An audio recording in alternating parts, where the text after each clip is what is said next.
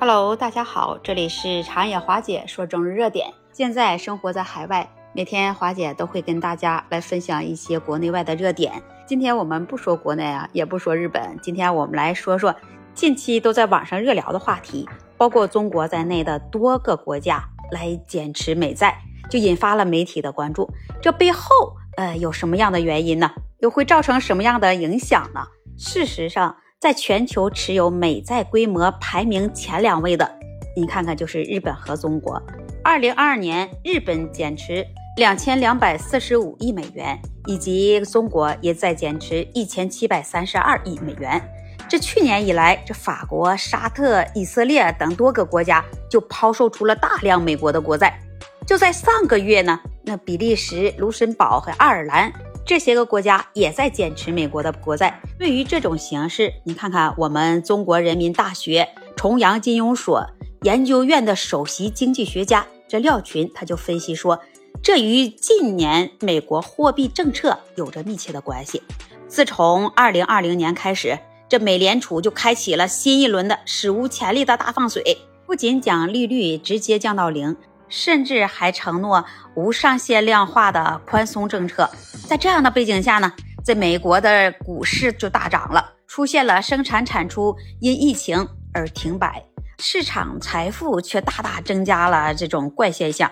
廖群认为，近年来在美国宽松的货币政策，事实上它稀释了其债务，美元越来越不值钱，各国都认识到了这一点，这也是激进加息的后果。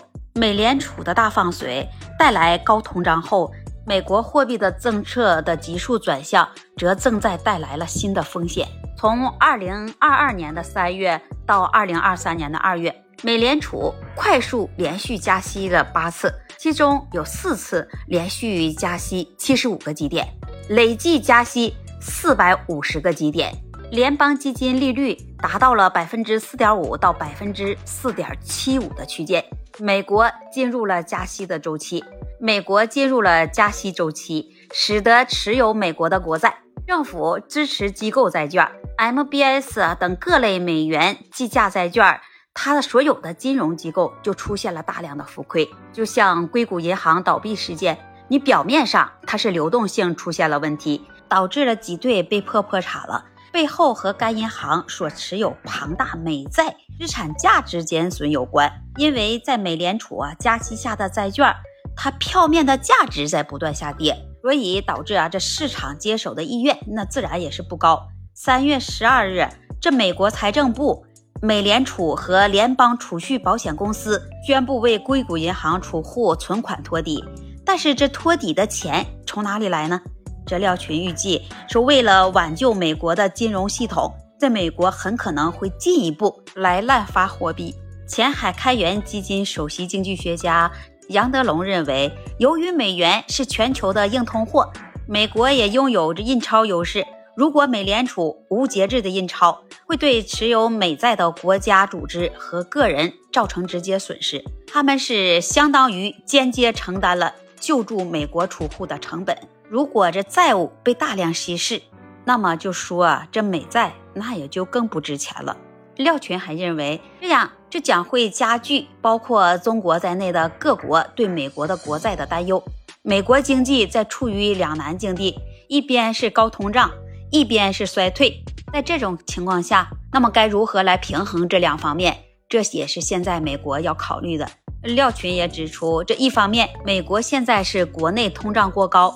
所以收紧货币政策，导致出了现在硅谷银行就这样的危机。从这个角度来看，这美联储的货币政策它收紧的步伐，在未来它也会减慢。但是另一方面呢，在美国还要考虑如何来避免这经济衰退。那廖群他就分析出，从长周期看，美国仍会坚持这宽松的货币政策，在以后各个国家对美债的担忧，那也会再持续。他认为，在此前提下，那各国也若有机会的情况下，仍然会减持美国的国债。对中国来说也是一样。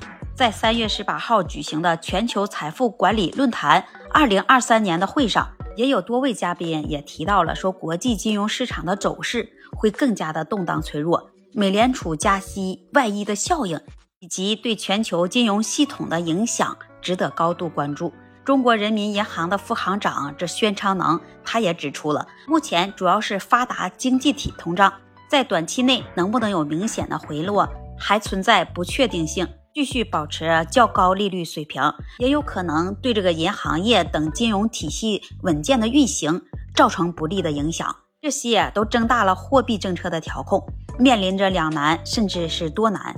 财富管理和资产配置对上述重要宏观的变量的变化呢，也十分敏感。由于不确定性、不稳定因素增多，现在面临的挑战呢，也是在增大。宣昌能还表示说，现在在复杂多变的环境下，中国市场的开放、稳定与发展，给世界都提供了多元化的机遇和选择。